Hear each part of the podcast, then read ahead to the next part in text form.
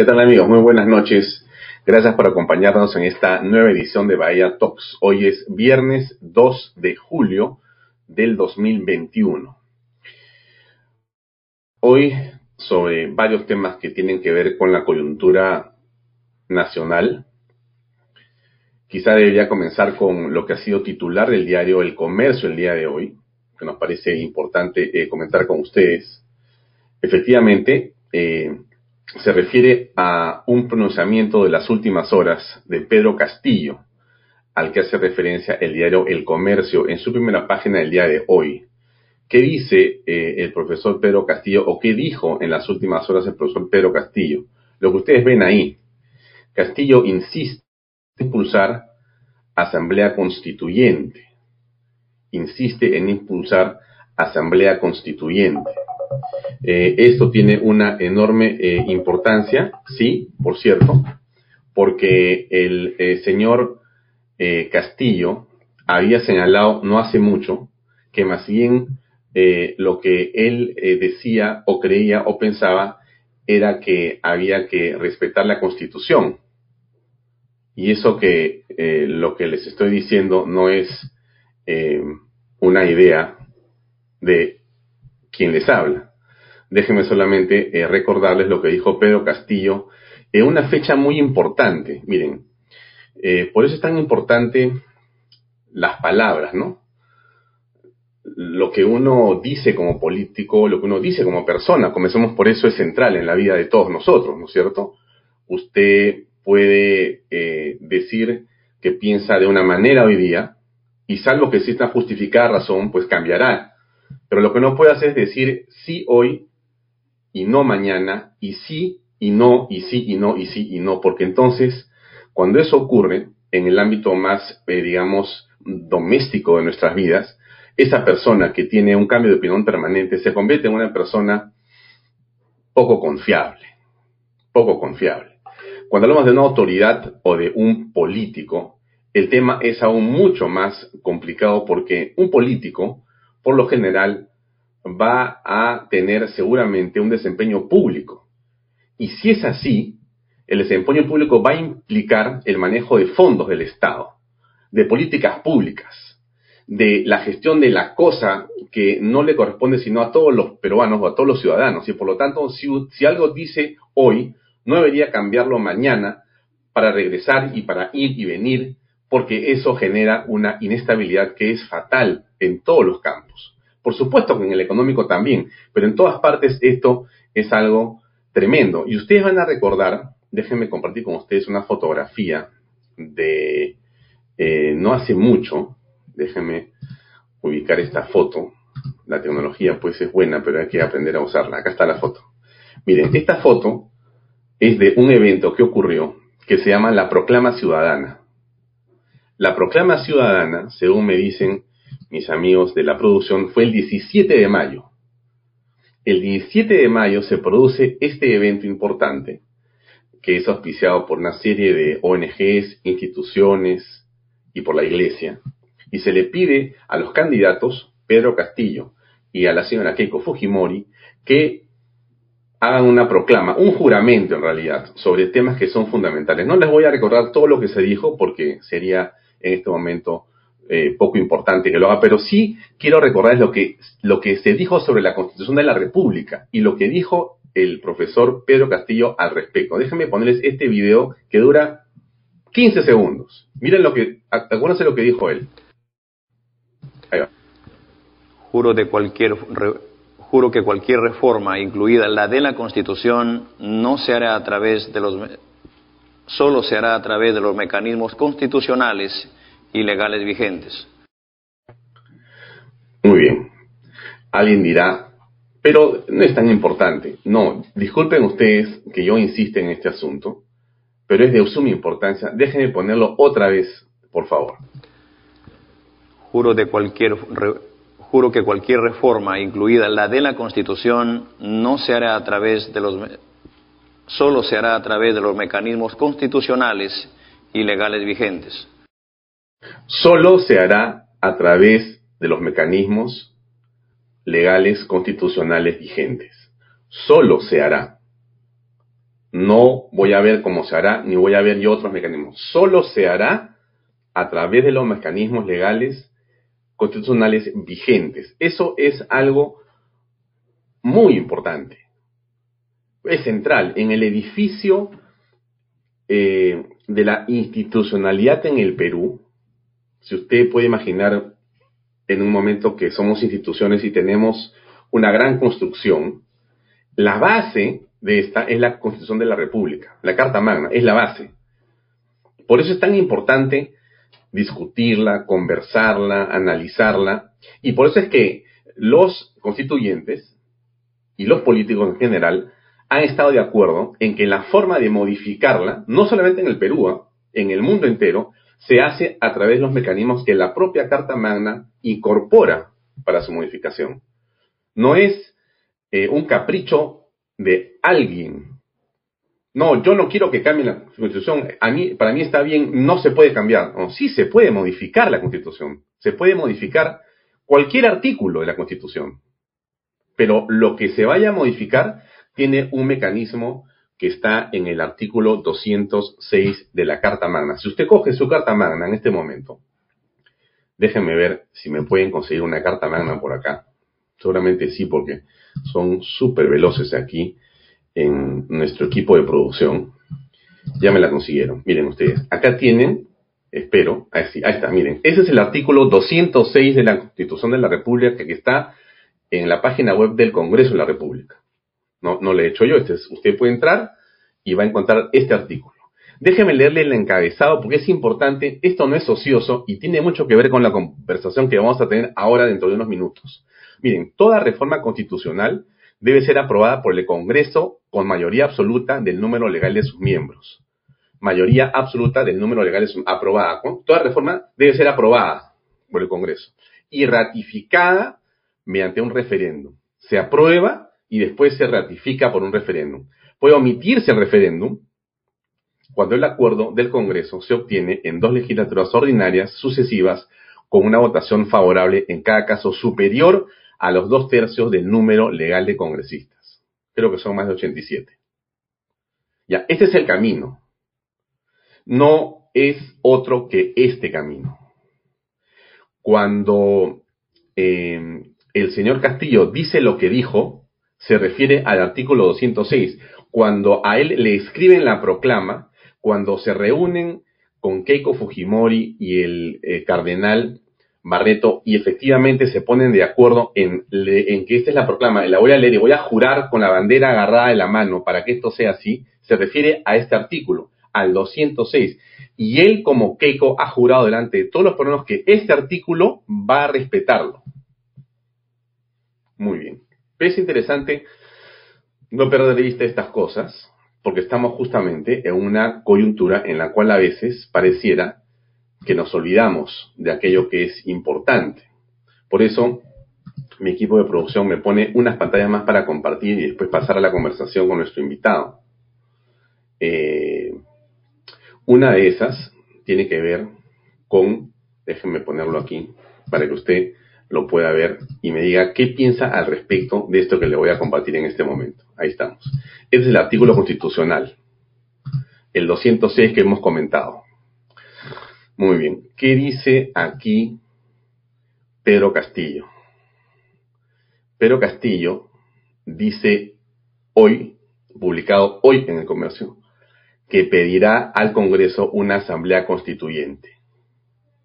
Aseguró que planteará el tema el 28 de julio en su mensaje a la Nación. El 28 de julio, asumiendo el mandato, no me puedo convertir en un mago para resolver los problemas de inmediato porque nos tiene atados esta constitución con todo respeto al señor eh, Castillo, si fuera así que la voluntad popular lo ungiera como presidente de la República, yo le diría con todo respeto, como a todos los amigos que nos siguen, que lean la Constitución.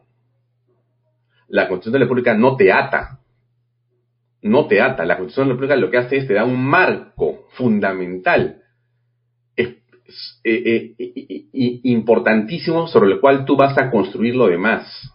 No te ata aquí la, la, la, carta magna no es eh, una cadena. Y si ata a algo, ata a principios, ata a normas fundamentales, ata a lo que se llama la legalidad, que es en la que confían los inversionistas, en la que confiamos todos los peruanos, no solamente un inversionista. Usted donde esté sabe que tiene una casa propia, tiene una motocicleta o una bicicleta porque la constitución se lo permite. Eso es. No es eh, algo fatuo, no es algo irrelevante. El señor Guillermo Bermejo, que es el jefe principal de la bancada del señor Pedro Castillo, ha dicho que ya inició la recolección, la recolección de firmas para el referéndum. Es algo absolutamente inconstitucional. El señor Vladimir Cerrón ha dicho que la Asamblea Constituyente es un compromiso irrenunciable. Por si acaso, esto que le estoy diciendo a ustedes no es de hace semanas, ¿ah? esto es de las últimas horas. O sea, estamos en, esta situación. Eh, aquí hay un abogado importante, muy importante, que es el doctor Quiroga. Cualquier reforma de la Constitución tiene que pasar por el Congreso y solamente puede estar dentro, dentro de la Constitución, no fuera de la Constitución. Bueno, esto es importante comentarlo, a mí me parece eh, central, porque insisto en que sin confianza no hay nada que hacer. Lo decía con el invitado que tenemos esta noche antes de esta entrevista y lo comentábamos y le decía, ¿por qué es tan importante la confianza? Yo vuelvo al tema cotidiano, ¿no? Que es el que a veces tenemos más a la mano. Usted tiene una relación de confianza con su esposo, con su esposa, entre los hermanos, entre los hijos y los padres, entre los socios, entre los amigos en la universidad. Hay una relación de confianza mínima o máxima, pero existe. Sin esa confianza no se puede construir nada en ningún tipo de relación, menos entre un gobernante y los gobernados. Menos si un Estado decide cambiar las reglas porque se le ha ocurrido. Ustedes se imaginan, como ha dicho ayer el señor Pedro Castillo, con seguramente mucha, eh, digamos, eh, déjenme llamarlo buena intención, ¿ya? Déjenme llamarlo así para no entrar en más suspicacias. Ha dicho que le va a dar cabida en esa asamblea constituyente a las regiones. O sea, ya él dijo, para la región va a haber tantas personas, para el municipio tantas personas, para las comunidades tantas personas. Y en ese furor en esa eh, algarabía de reforma constitucional, imaginémonos sentados todos en el Congreso para hacer la nueva constitución, evidentemente el artículo número uno que se va a votar es de la reelección permanente. Porque ¿cómo va, vas a hacer un hombre que te ha traído a, sentarte ahí a hacer esta nueva carta magna que va a resolver, según lo que dice el doctor Castillo con todos sus eh, seguidores, va a resolver todos los problemas del país y algo que los tiene atados, bueno, Castillo va a desatar eso, va a ponerlos en el Congreso y lo primero que va a pedir es la reelección permanente. Entonces estamos frente a una situación en la que los peruanos tenemos que mirar las cosas con mucho cuidado, prudencia y hacer de buscar recapacitar a las personas. No es eh, que a mí estoy encaprichado con la Carta Magna 93. Esto no es un capricho de nadie. Lo que todos podemos estar de acuerdo es que las modificaciones son necesarias. Nada es eterno. Tampoco una carta magna. Pero en la historia de los países desarrollados, las cartas magnas, las cartas magnas se van modificando. De hecho, esta carta magna tiene creo que 22 modificaciones desde que del año 93 que se hizo y que vía un referéndum se aprobó. 23 o 24 modificaciones ha tenido. Esta carta magna, la actual, la que tenemos. O sea, no es que no, no, es que esté impoluta, no. Se va modificando. El mecanismo está dentro de la carta magna. Y si hacemos eso, entonces podemos seguir manteniendo el criterio de que la base fundamental del país está resguardada justamente por los propios ciudadanos y por los políticos o por las autoridades elegidas. Lo dejo ahí, no me extiendo más en este tema, porque ya dije lo que quería, pero creo que era importante la introducción en función de aquello que pensamos que es central en el país en este momento. Y por eso es que eh, el día de ayer, en el diario de Comercio, eh, un economista importante en el país, un, un, joven valor de la economía nacional, escribe un artículo que es muy sencillo, pero es muy interesante. Déjeme compartir el artículo y déjeme antes darle mi, la bienvenida a nuestro invitado que es Diego Macera. Diego, buenas noches, ¿cómo estás? Bienvenido a Vaya gracias, gracias. Por, la invitación, encantado. Gracias.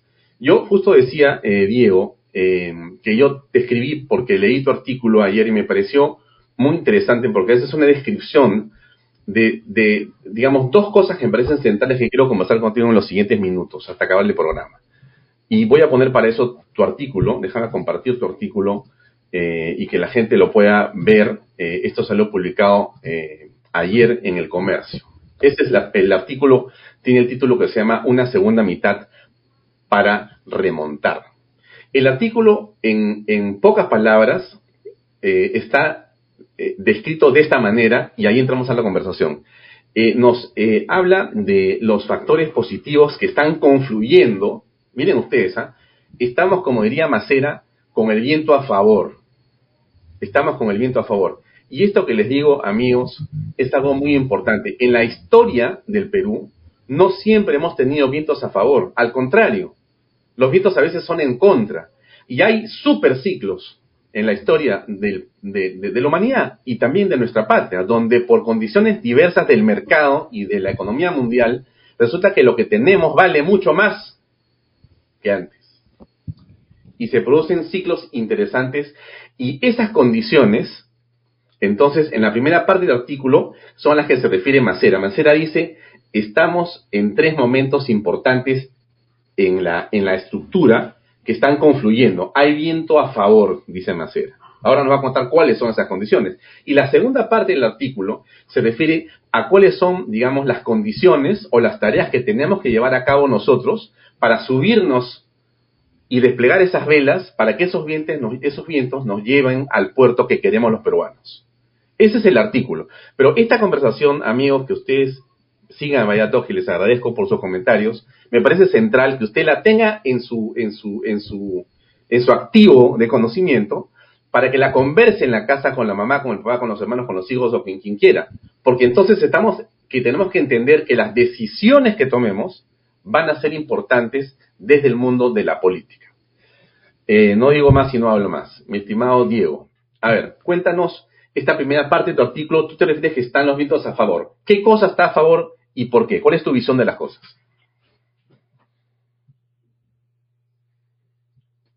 Eh, adelante. Eh, Diego.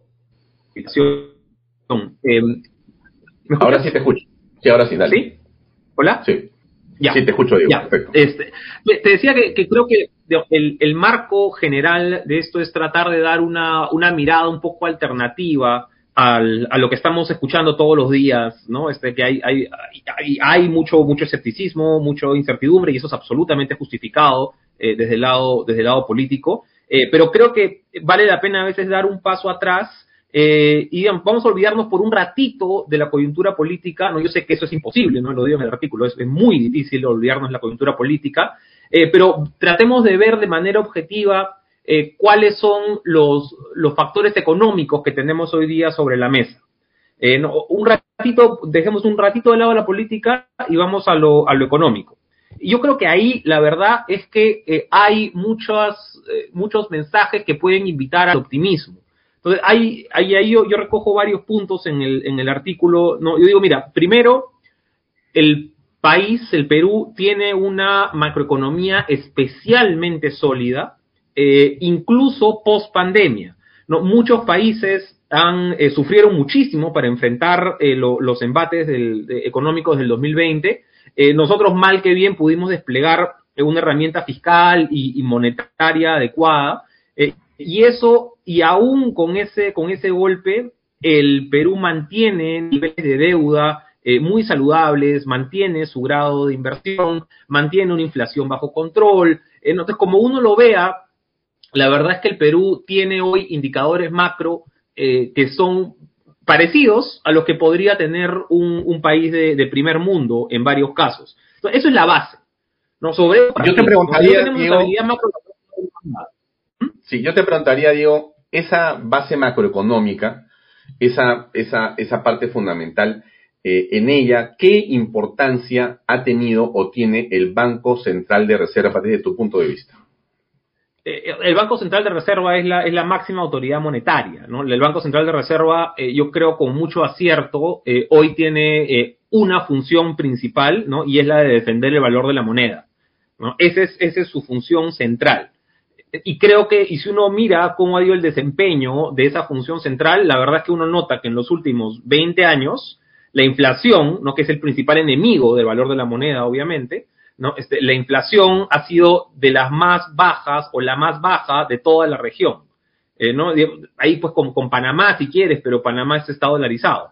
Eh, no, no, no, cuenta en realidad. Entonces, el, el, el principal objetivo del Banco Central ha sido ampliamente logrado. Eh, y yo creo que, eh, honestamente, eh, el Banco Central tiene un nivel de, competencia, de eficiencia, que no le tiene nada que envidiar a los bancos centrales más grandes del mundo. ¿no? Y, por eso es que el, líder, ¿no? este Julio, Julio Velarde, ha sido reconocido en más de una ocasión como uno de los mejores banqueros centrales del, del globo. Ahora, más allá de Julio, eh, ¿no? Hay un equipo de profesionales sumamente sólido, ¿no? Y por, no, no por nada es que se mira al Banco Central de Reserva como una de esas lamentablemente pocas islas de eficiencia dentro del, sector público. Eh, entonces, ahí el, la labor del banco ha sido muy buena. Sí, ahora, déjame solamente terminar eh, con el tema del BCR para no extendernos más en ese punto, pero me parece importante que el público que nos escucha, quizá tenemos gente que está en el extranjero, gente que no es economista, yo no soy economista, no entiendo mucho de economía, pero sí tengo algunos criterios, pero sí quisiera que me desasnes en el sentido siguiente.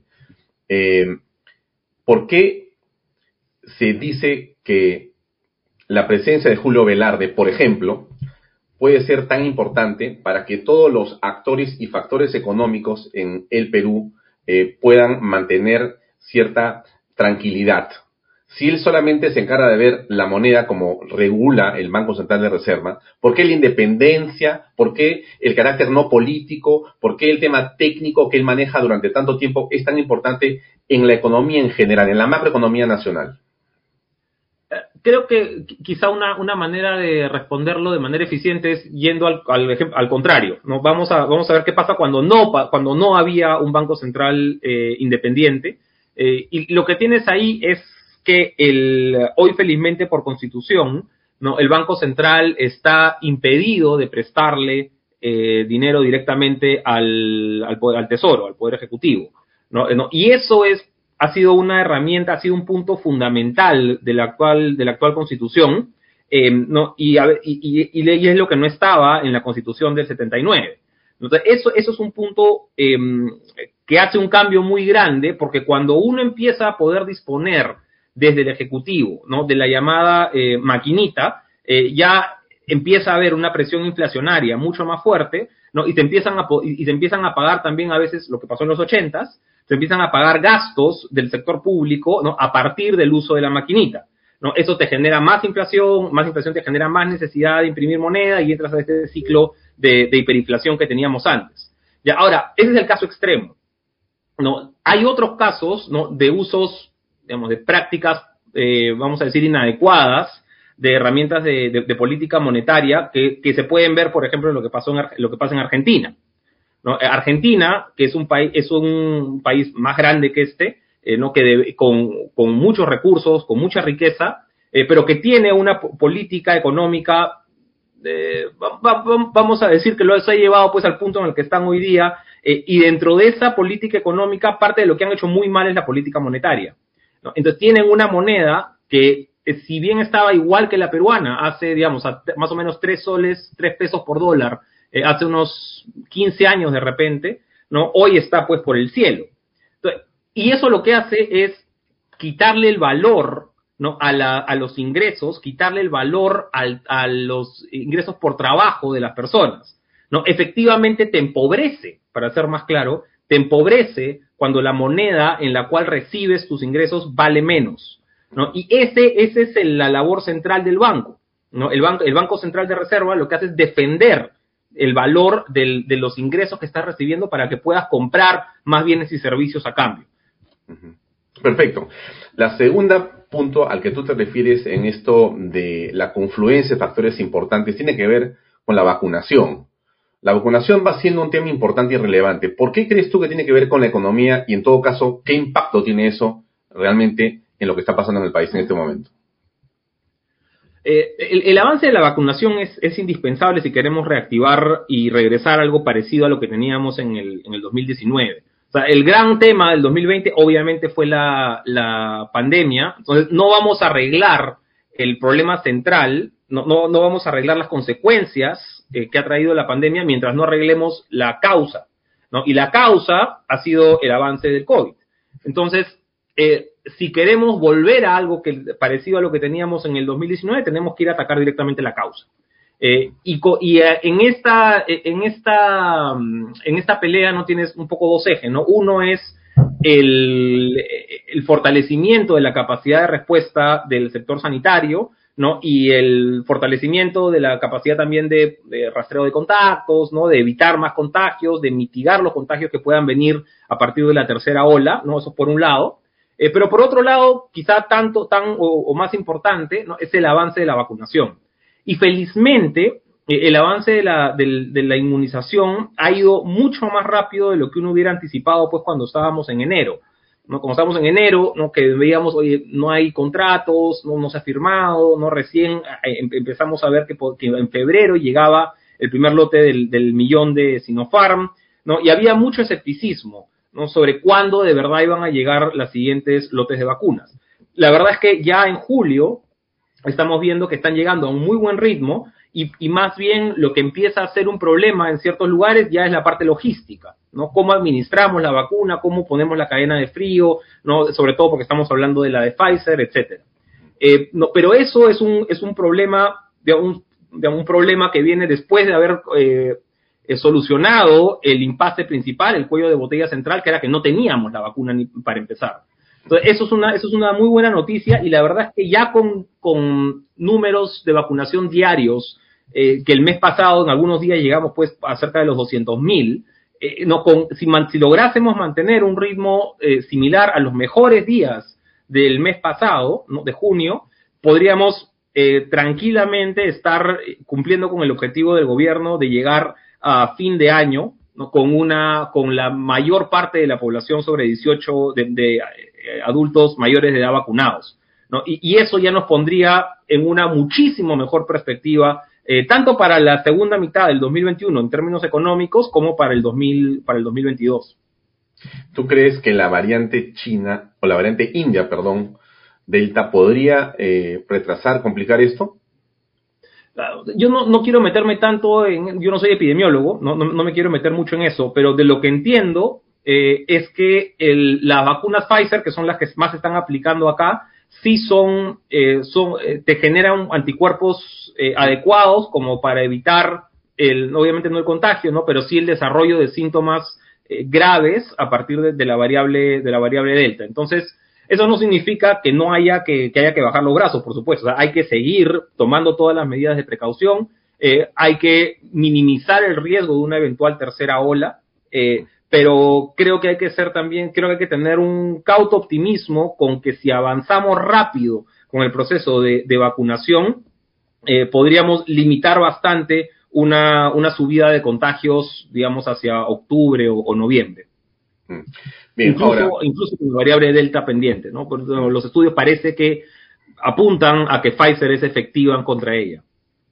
El, otro viento importante, por usar la metáfora esta de la navegación con viento a favor o en contra, el otro viento favorable que estamos apreciando en este momento en el país tiene que ver con el viento que viene de afuera, es decir, hay una serie de condiciones para ciertos precios de metales y otras cosas que están favoreciendo al país. ¿Esto es así? ¿De qué manera y por qué? Sí, tenemos el, precio de nuestro principal producto de exportación, como sabemos, es eh, cobre, ¿no? principalmente concentrado de cobre. Eh, ahí hemos llegado a en mayo, en, mayo tuvimos el pico absoluto de precios de cobre, incluso incluso más que lo que se, consiguió en el periodo del 2011, en el periodo pico del superciclo. ¿no? Llegamos a casi 4.9, estuvimos al, borde de romper en 5 dólares la libra. Eh, ahora se ha moderado un poco más, este, está más cerca del 4.3 dólares la libra, eh, pero sigue siendo un muy buen precio comparado a lo que tuvimos en años anteriores. Eso va, a generar varias cosas. Em, primero va a generar, por supuesto, más entrada de dólares al país. Eso es eh, mucho más, eh, más divisas, lo cual debería tener un efecto sobre el tipo de cambio. ¿no? Más dólares acá significa un tipo de cambio más bajo. ¿no? E, eso es bueno. Eh, lo otro que debe, y, menos presión sobre la inflación también. lo otro que debería generar es una, un fuerte incremento en la recaudación. La recaudación que, y acá quiero hacer un punto que es bien importante, ya porque eh, se habla esto del, del sobre, ¿cómo le dicen? La sobreganancia, eh, ¿no? el impuesto a la, sobreganancia. Eh, es un término que no me gusta mucho, ¿no? porque digamos, si hay sobreganancia habrá sobrepérdida, ¿no? pero digamos, dejemos eso de lado. la verdad es que ya hay un esquema impositivo progresivo en, el, en, la minería, es decir, cuando los precios son altos, ¿no? Y hay márgenes operativos altos, se paga un porcentaje más alto eh, de, impuestos. Y esto a partir de dos, a partir de las regalías y a partir del impuesto especial en la minería. Eh, entonces, ya hay esta, esta captura, si quieres, extra de, impuestos cuando los precios son altos. Entonces, este es otro de los, de los efectos que va a tener estos vientos a favor de, una, eh, de un precio del cobre bueno. Eh, y por supuesto, lo otro es que un poquito más de, a mediano plazo, ¿no? Cuando la actividad, cuando la actividad le va mejor, ¿no? Tiene más movimiento económico, genera más empleo, tiene más contrataciones, se hace más atractivas las expansiones, se hace más atractivo acelerar proyectos de, eh, proyectos de inversión, ¿no? Y esto, ojalá, este, se mantenga en la medida en que tengas un precio del cobre alto, todavía en un, en un ojalá mediano plazo. Y ahí yo mencionaba, hay algunos factores que nos podrían hacer pensar que el precio del cobre se va a mantener bien. Eh, no, esto es difícil eh, adivinarlo, pero digamos, si uno toma en cuenta que China fue golpeada, la verdad que muy poco por el, por el COVID, este, no sigue avanzando a una buena velocidad. Estados Unidos está con un, con un periodo de recuperación muy bueno. ¿no? Hoy día han salido cifras de, empleo justo en Estados Unidos muy buenas. Eh, y, y, sobre eso está el, el, impulso del plan de infraestructura de, Biden. Eh, y, por encima de eso, además, tienes el, este cambio en, la, eh, en el impulso de la matriz energética global a partir de energías renovables o más limpias, ¿no? y estas tienen, felizmente para nosotros, mucha más demanda por cobre. Entonces, por varios lados, ¿no? uno apunta a que la demanda de cobre va a permanecer alta, eh, y por el lado de la oferta, eh, de repente si uno mira Chile, ¿no? que hoy está con procesos políticos complicados, eh, por eso podría tener una restricción de la oferta grande, no Chile siendo el, principal exportador de este, de este producto del mundo. Y eso nos pondría a nosotros en un escenario muy bueno para aprovechar la, coyuntura, ¿no? Y que sería ¿no? un, sería bastante lamentable dejarlo pasar. Mm. Ahora, esto del cobre, en realidad eh, nos llega de una manera, no diría sorpresiva, pero sí oportuna, ¿no? En el sentido siguiente.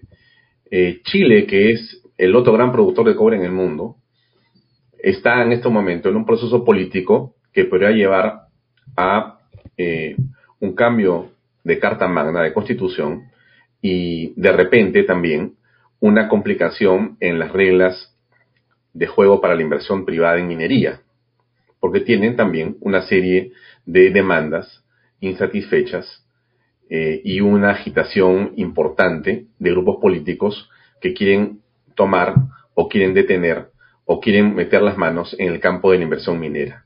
Eso podría ser que si Perú mantiene las condiciones en la inversión privada que ha tenido hasta el día de hoy, podría entonces verse beneficiado con esto. En el mundo, y corrígeme Diego, el consumo de litio como del cobre se han convertido en este momento en un activo de enorme importancia. Los vehículos nuevos que están eh, eh, que vienen ya sin combustible, como tú señalas, fósil, sino con eh, energía eléctrica, necesitan más cobre. Todo necesita más cobre. Se necesita litio y cobre por todos lados, para las computadoras y para todos los nuevos equipos que se están produciendo en el mundo. Y China necesita más cobre porque si no, eh, eh, su población no va a tener las facilidades para poder vivir ni para poder seguir creciendo. Entonces, eso es lo que viene impulsando el mundo y el Perú se ve beneficiado. Estamos en un momento de enorme trascendencia. Si lo hacemos bien, entonces podríamos recibir ese beneficio también continental que, está presente en el continente nuestro? Sí, por, supuesto. Sí, yo creo que eh, de, cierto modo acá algunos astros se han alineado, ¿no? Para darnos a nosotros esta, esta oportunidad, eh, no, no, no de oro, sino oportunidad de cobre, para poder eh, explotar al máximo este, este buen momento del metal rojo y, por ahí aprovechar algunos extra también. O sea, ahí tú mencionabas el, litio. El litio efectivamente es una, es una, eh, una oportunidad interesante para nosotros. ¿no? Esto está básicamente referido más a la parte de, batería, eh, ¿no? pero es parte de estos nuevos, no de estos nuevos em, productos que deberían, que podrían consolidarse en un mediano plazo, ¿no? Y el Perú está en una posición expectante, ¿no? En ese, junto ahí con, con de repente un poco de Bolivia también, que tiene un, espacio interesante. Eh, pero por ahora, yo creo que lo, más, eh, lo más tangible es ver cuáles son estos grandes proyectos eh, de cobre que tenemos ya en producción o ya cerca de producción o, por, o por entrar a fases ya más avanzadas de, construcción. ¿no? Y en ese sentido, por ejemplo, creo que es eh, bueno ¿no? tratar de volver a empujar algunos de estos proyectos que están eh, en cartera, pero todavía no salen, están cerca de, ¿no? Tía María, de repente es el, es el más emblemático, ¿no? Hay que apoyar y mantener la construcción de Queyabeco, ¿no? El más grande, es un proyecto de más de 5 mil millones de dólares en, en Moquegua, eh, un proyecto muy, muy bueno, entonces, todos estos, todos estos, y, tenemos varios más en cartera, en Apurímac también hay proyectos espectaculares. No, todos estos proyectos Todos aquellos proyectos, Diego, que habían estado paralizados porque los precios del cobre se vinieron abajo en un momento también, comienzan a ser hoy día nuevamente atractivos para el inversionista extranjero. Entonces, el Perú vuelve a brillar, bueno, sin haberlo querido y de repente sin haberlo merecido, pero la historia es así, y estamos ahora siendo otra vez foco de los inversionistas porque los metales tienen una utilidad y una rentabilidad enorme. Eh, y, hay, hay, un punto interesante, Alfonso, que es eh, una los las restricciones comerciales, ¿no? Se, se, se, levantan fácilmente cuando el precio sube. ¿no? El Perú ya tiene la ventaja de ser uno de los países con un cash cost, con una eh, con un nivel de competitividad por costos súper bueno. ¿no? El, el, los costos del Perú para, para producción son, son bajos, ¿no? Eso lo hace un país competitivo. Si a eso además le, le, pones un precio alto, no ya los márgenes que puedes sacar son muy interesantes para la inversión. Eh, pero entonces eso nos gira ¿no? a empezar a ver, ok, entonces ¿por qué no, salen algunos proyectos? ¿no? Si no es un tema comercial. ¿no? Y ahí hay dos barreras grandes. La primera, eh, la primera es el, el tema eh, de trámites, el tema procedimental. ¿no? Hicimos, cuando, cuando formé parte de la, de la Comisión para el Desarrollo Sostenible de la Minería eh, de la Presidencia del Consejo de Ministros, eh, hicimos varias recomendaciones para tratar de mejorar el sistema de, trámites y procedimientos del sector minero, tanto para, para exploración como, las fases posteriores. ¿no? Ese es, ese, es, un punto central. No podemos demorarnos lo que nos estamos demorando hoy día en sacar proyectos. y el otro, por supuesto, es un mejor manejo de la, de la conflictividad social alrededor de proyectos que o están eh, cercanos a, salir o están un poco más atrás o incluso algunos, eh, algunos que ya están en operación.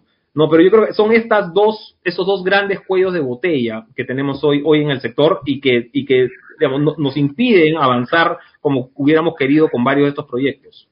Pero este tema de la conflictividad al que tú te refieres, eh, tiene en este momento una especial, digamos, preocupación en muchos mineros en el país, porque por las condiciones de esta segunda vuelta y por, digamos, las frases eh, y las ideas que se han venido, eh, digamos, esgrimiendo por uno de los candidatos en esta segunda vuelta también, alienta a comunidades o a invasores a tomar zonas que están cerca o en territorios denunciados ya por mineras y comienza a presentarse una mayor, digamos, potencialidad de conflictividad.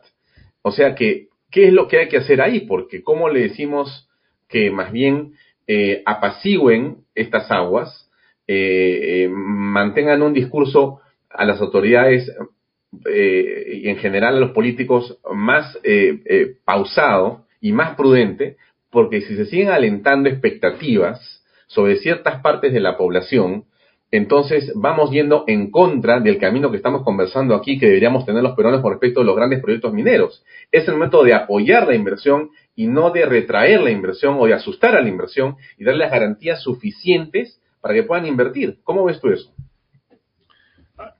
creo ahí hay, varios aspectos. Yo voy a tocar uno de, corto y, uno un poquito más de mediano a largo plazo. Eh, respecto del, de corto plazo y para cuando la, conflictividad eh, ya está ahí, no, ya hay una, eh, ya hay una, una, presión alta creada. lo que uno necesita es tratar de trabajar con interlocutores válidos. Y este ha sido muchas veces el problema en, en estos, en alrededor de varios proyectos, que el interlocutor a veces de la, de la comunidad o a veces del gobierno o a veces de la propia empresa eh, no llega a representar los, eh, los intereses de quien dice, de quien dice representar. Eh, entonces los acuerdos que se hacen no duran, ¿no? porque al momento que puede cambiar el jefe, el, el, el, el que está representando supuestamente a la comunidad, ¿no? O, se cambia el ministro o se cambia el viceministro, ¿no? empezamos todo de cero ¿no? y o los acuerdos no se, no se reconocen como válidos, ¿no? entonces lo que yo firmé hace seis meses ya no cuenta. Entonces eso creo que tenemos que tener un mecanismo eh, de corto plazo donde se haga una eh, donde se haga cumplir los acuerdos que se han firmado por, por, por ambas partes o por, o por, las tres partes si es que metes a la empresa. Em, y esto pasa también por no hacer promesas eh, o que obviamente sé que, pueden ser incumplibles. ¿no? Y hemos tenido un, hay un caso, un caso de los más famosos, es el de, ¿no? El expresidente Martín Vizcarra con la negociación en, en Apurímac. Eso por el, por el lado de corto plazo. Por el lado más de mediano y largo plazo, eh, estamos, creo que una de las partes centrales es poder demostrar, más que con palabras, con hechos, eh, el, potencial que tiene la minería para cerrar algunas de las brechas eh, que existen en muchas comunidades, en, en muchos, en muchas zonas del país. y esto pasa por tener una mejor ejecución de las regalías, tener una mejor ejecución del canon, ¿no? que vuelve a veces a la región, al, al, municipio provincial, al municipio distrital, y no es usado adecuadamente. ¿No? Entonces, claro, es mucho más difícil legitimar la actividad eh, minera cuando las personas eh, no ven que hay un beneficio tangible asociado en términos de cierre de brechas. ¿no? Si uno pudiera más bien decir, no, oye, este colegio, no, eh, no, esta pista, no, este puente, no, esta, este hospital, esta comisaría, no, se hizo gracias a la, a la, al, aporte de la, de la industria minera en la región. Entonces es mucho más fácil sacar proyectos adelante, ¿no? Ya se, puede ver el beneficio. Cuando eso no pasa, por ineficiencia, por corrupción, por problemas de inversión pública, por lo que, por lo que sea, que, por todos los problemas que ya conocemos, entonces se hace mucho más complicado ir adelante. Entonces yo creo que pasa por estos dos lados. Uno, un, diálogo sincero con, con, interlocutores legitimados, corto plazo, y un poco más mediano, largo plazo es, este, esta eh, voluntad desde el sector político, en realidad, que tiene que venir para cerrar las brechas de una, una buena vez por todas, ¿no? Y no dejar que estos eh, no que esta plata, estos montos muy grandes que se transfieren a las comunidades se pierdan de una manera u otra. Bueno, la segunda parte de tu artículo tiene que ver con las tareas pendientes. Algunas las he mencionado en esta conversación un poquito, pero para ir en orden, este, Diego, habíamos hablado de las condiciones inicialmente, habíamos hablado de los vientos a favor que tiene el Perú en la parte macroeconómica, en la pandemia, eh, vía la vacunación y en los precios internacionales que están siendo muy favorables y las condiciones se están dando para que el Perú pueda realmente, si hace las cosas bien, avanzar y recuperar el terreno perdido en los últimos años. Y entonces tú decías en tu artículo, en la segunda parte, oye, hay cosas que tenemos que hacer de todas maneras, porque si no tenemos estas condiciones internas, ahí hay un problema. ¿Cuáles son esas cosas que tenemos que hacer en el Perú, desde tu punto de vista, para que esas cosas que son ese viento, podamos cogerlo realmente y despegar?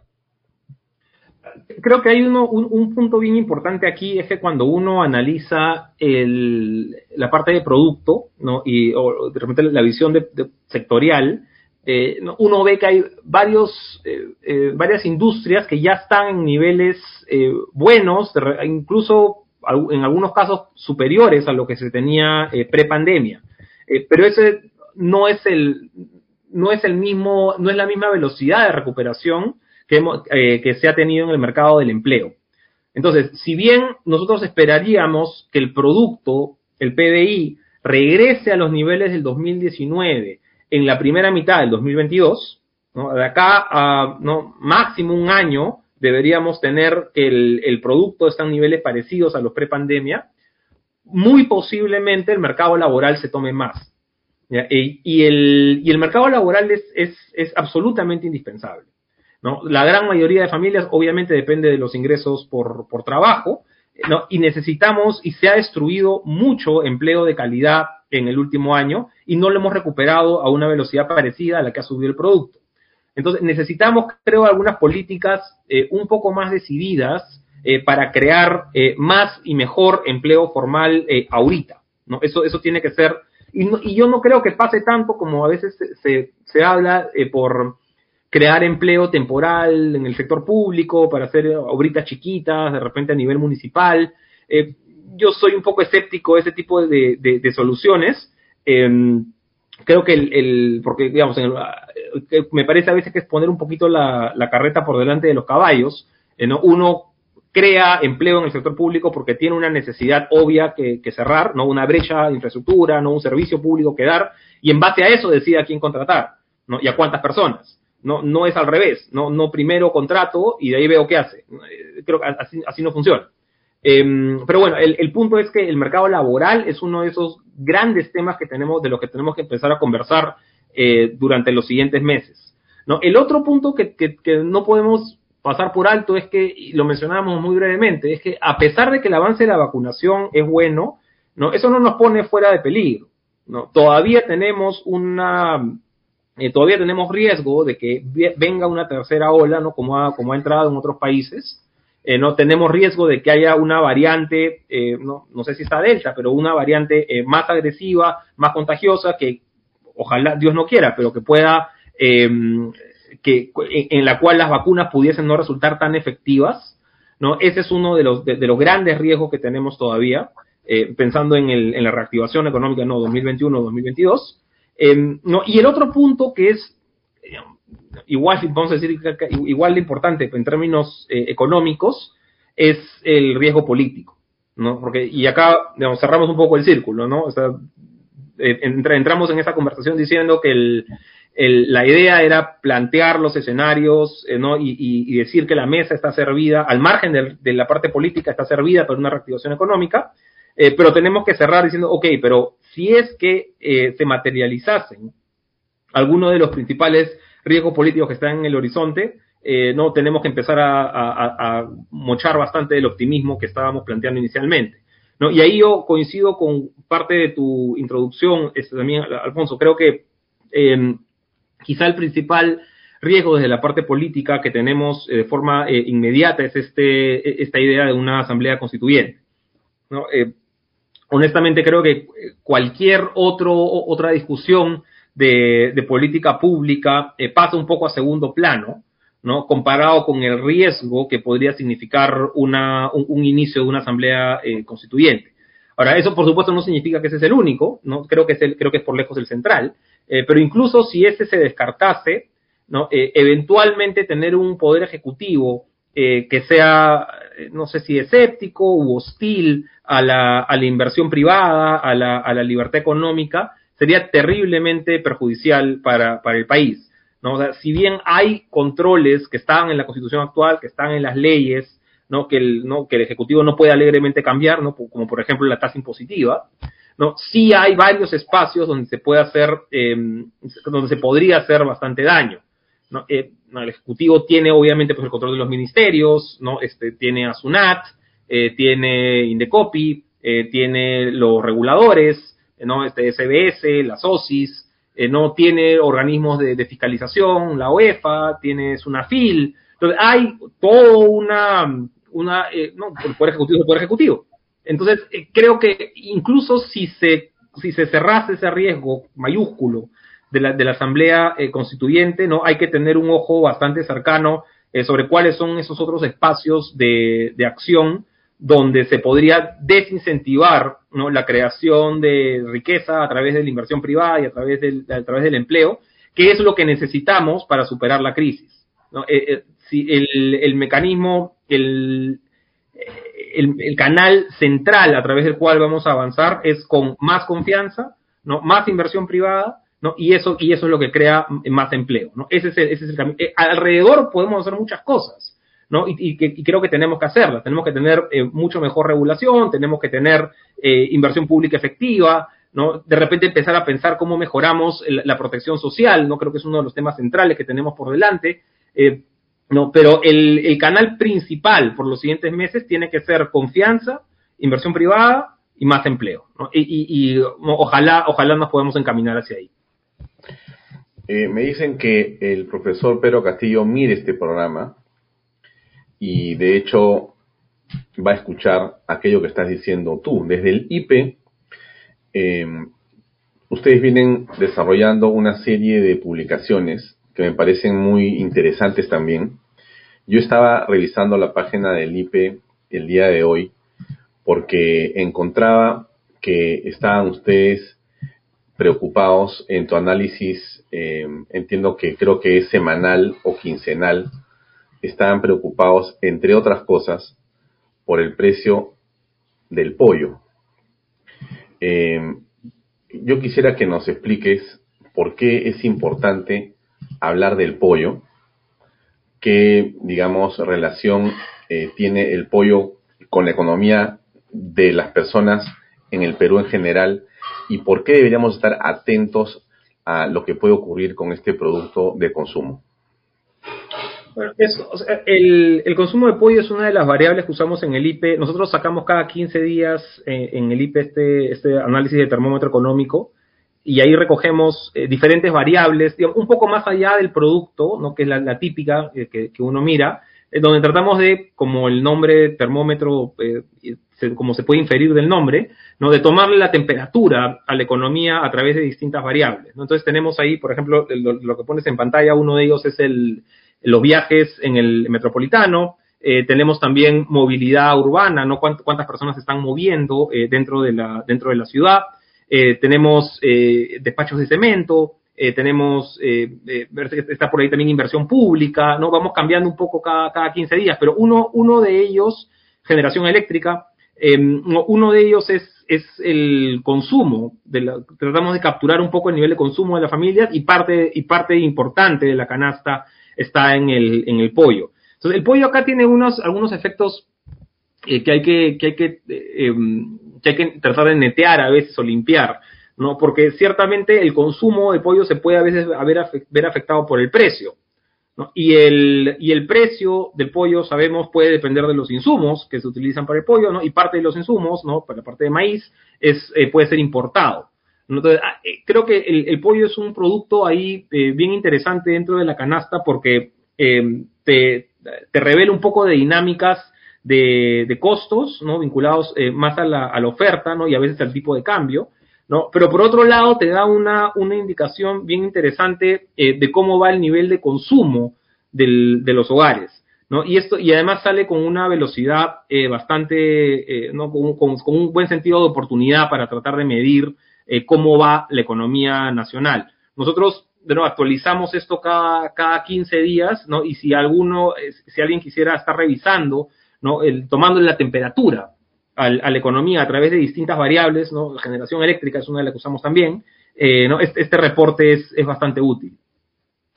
Bueno, y entonces para, para ir cerrando, ya nos quedan unos minutos más, Diego, agradeciéndote por tu tiempo para conversar con nosotros. Eh, yo volvería al tema de los conceptos y las líneas básicas, ¿no? Es decir, eh, ¿qué perspectivas ves tú para el país hacia adelante en general? Hemos hablado de riesgos y de posibilidades. Mira, hay una gran este, preocupación que tú eh, también mides, no en gráficos, pero que la sientes. Hay un temor en la calle, hay un terror de ciertos grupos de personas preocupados por lo que puede pasar en el país. Eh, Diego, tú lo tienes que estar viendo, tienes familia aquí, sabes lo que significa eh, una condición de alarma de las personas, justamente porque las decisiones que pudieran ser equivocadas desde el gobierno pueden afectar la economía de muchas personas. La clase media es la que más se ha golpeado y la que más se ha reducido en el país y la que más ha sido golpeada por esta pandemia de una manera tremenda. Entonces, ¿qué deberíamos esperar de los actores políticos en general, tanto Congreso como Ejecutivo, en lo que viene por delante. Mira, a mí, a mí me preocupa mucho, Alfonso, que, podamos entrar en una suerte de ingobernabilidad crónica, ¿no? que mencionaba brevemente en el artículo eh, a, mediano plazo. ¿no? Los últimos cinco años en términos políticos han sido desastrosos eh, y, el Perú no puede darse el lujo pues, de seguir a, este, a este ritmo de volatilidad política. ¿No? Porque al final nos termina pasando factura en diferentes niveles, ¿no? Por supuesto, un, primer nivel, el obvio que, está, hemos discutido acá, es confianza, inversión, expectativas, ¿no? Nadie, no hay mucho atractivo en invertir ¿no? en, un, en un país donde el clima de, estabilidad es nulo, eh, ¿no? Ese es un punto, pero el, el otro punto es que cuando la agenda política está puesta en estas rencillas, ¿no? Entre el partido A y el partido B, ¿no? Y este es el equipo bueno y el equipo malo, ¿no? Este, ¿no? Y, no, y nos peleamos y, yo te vaco y yo te pongo cuestión de confianza, eh, ¿no? Este, y, el audio y el otro audio. Eh, la verdad es que perdemos un poco de, perspectiva eh, sobre el tipo de política pública que realmente le afecta la calidad de vida al, a la persona.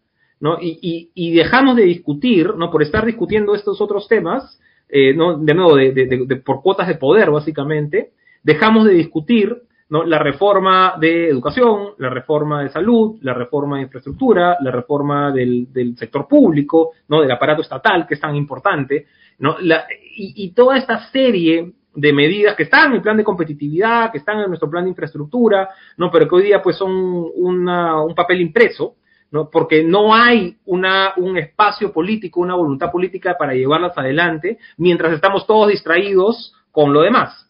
¿no? Mm. Entonces, de, parte de la consecuencia de, la, de lo que estamos viviendo en los, últimos, en los últimos años es que hemos avanzado casi nada en el resto de, en el resto de reformas y, ya muchos de nosotros parecemos ¿no? disco rayado desde hace este, varios años repitiendo lo mismo de la necesidad de la reforma eh, laboral, de los cambios que hay que hacer en el sector de infraestructura, del avance en APPs, eh, del, eh, de reformas que hay que hacer en el sector salud, reformas que hay que hacer en el sector educación, ¿no? Y seguimos hablando de lo mismo por años y años y años y no se toman mayores decisiones, eh, no, porque uno de los motivos, no es el único, pero uno de los motivos es porque creo seguimos atracados en este, este, no, aparente ciclo de ingobernabilidad crónica que nos tiene hace unos cinco años, y yo creo que el gran riesgo es que se mantenga, eh, se, mantenga por delante.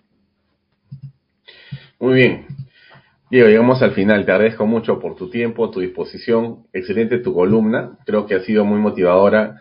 Y yo estoy seguro que las personas que han escuchado han entendido, sobre todo los políticos que nos pueden estar viendo en este momento, o que nos vean en algún momento más adelante, la importancia de lo que has dicho tú, lo que has escrito y lo que significa dirigir eh, con seriedad el Estado, pero sobre todo aprovechar las oportunidades. ¿Cuántos menos pobres, cuánto se puede acortar la brecha, cuánto de bienestar se puede dar a los peruanos si nos subimos en esa ola de buenos vientos que tiene en este momento el mundo en favor del país? Sería extraordinario. Qué oportunidad, ¿ah? qué oportunidad. Realmente nos ha bendecido eh, Dios con estar celebrando 200 años en medio de tanta bonanza y de tanta, eh, digamos, eh, buena vibra para el país en el extranjero.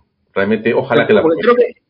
Y, creo que ese tiene que ser el, mensaje central, ¿no? La oportunidad está ahí, ¿no? O sea, está o sea, así como hubo, yo creo, una tormenta perfecta este, cuando se juntaron pues la crisis política, el COVID, ¿no? Que, vino la crisis económica, y encima de eso elecciones, ¿no? Todo mal, Ahora creo que estamos entrando a un periodo donde el cielo se empieza a abrir, ¿no? Y hay factores que empiezan a, sumarse mutuamente y a potenciarse, ¿no? E, entonces, la oportunidad está, ¿no? La, la, no, la, claro, la pregunta siempre es, vamos, ¿cómo vamos a hacer para aprovecharla? Y si la vamos a aprovechar o la vamos a dejar pasar esta vez.